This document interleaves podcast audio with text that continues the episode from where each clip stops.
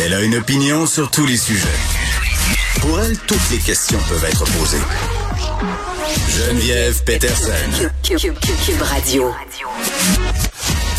Salut tout le monde, j'espère que vous allez bien. Bienvenue à l'émission. Euh, des sujets pour vous aujourd'hui. On va parler de la cancel culture, de cette lettre signée par Jean-François Roberge et le ministre de l'Éducation nationale français Jean-Michel euh, Blanquet. Beaucoup de mes collègues l'ont aimé cette lettre-là. Benoît est même allé jusqu'à dire tantôt qu'on devrait la faire lire euh, dans toutes les classes au Québec. Moi, j'ai plusieurs bémols par rapport à cette lettre qui, je crois, manque cruellement de nuances en mettant un certain groupe qui est rendu l'espèce de pygmalion qu'on agite là quand on veut condamner des affaires. J'ai nommé les woke.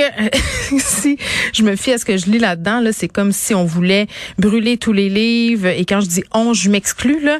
Euh, si on voulait brûler tous les livres, déboulonner toutes les statues, et vraiment à lire ceci là, c'est presque si on s'avançait dans une espèce de dictature où on pourrait plus rien dire. Et, je pense que c'est pas mal plus compliqué que ça. Et je pense surtout que quand on dit dans cette lettre là que c'est important de savoir débattre, que c'est important d'être capable de se confronter à des idées qui sont différentes des nôtres, euh, des idées aussi qui ne sont pas nécessairement en adéquation avec ce qu'on est habitué de penser. Il faut se montrer ouvert. Ben c'est exactement ça que cette lettre-là euh, ne fait pas. Moi, ça me fait rire de voir des gens faire la sourde oreille quand on dit, ben écoutez, prononcer certains mots dans des classes d'université, ça peut heurter des sensibilités.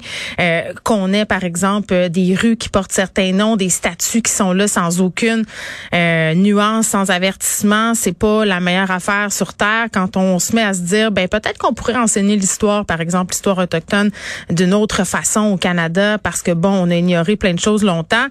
Ben je sais pas qui manque d'ouverture tu sais. Donc face à ce sujet je sais que c'est un sujet qui suscite les passions quand on parle de tout ça. On a tendance à faire d'un bord comme de l'autre. Beaucoup d'amalgames. Donc on va essayer de voir si c'est possible de se parler et de se comprendre et de discuter. Je pense que c'est ça euh, qui nous fait défaut en ce moment, s'écouter puis être capable d'être ouvert au point de vue des autres, même ceux qui pensent pas comme nous.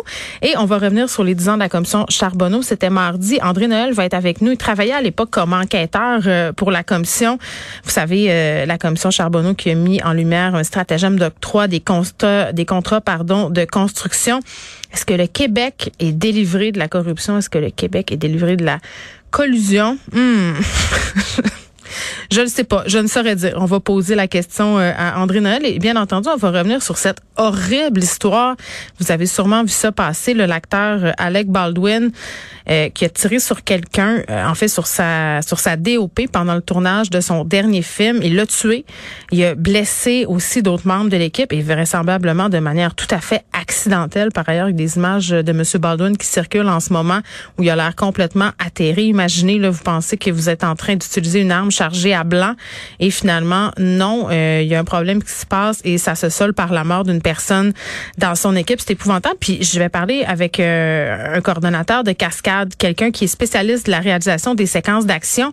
Puis on va se demander comment une telle affaire, euh, ça peut se passer, comment comment c'est possible, c'est quoi les règles de sécurité qui sont mises de l'avant dans les tournages? Quand on utilise, par exemple, lors des films d'action, des armes, euh, parce que c'est quand même quelque chose qui arrive assez fréquemment. Là. Monsieur Frenette, certainement dû avoir euh, à gérer ce type de situation au courant de sa carrière, parce que quand on regarde ça, euh, je veux dire, moi, je, me demande comment ce type d'accident-là peut arriver, puis je me demande aussi si Monsieur Baldwin peut être exposé à des poursuites.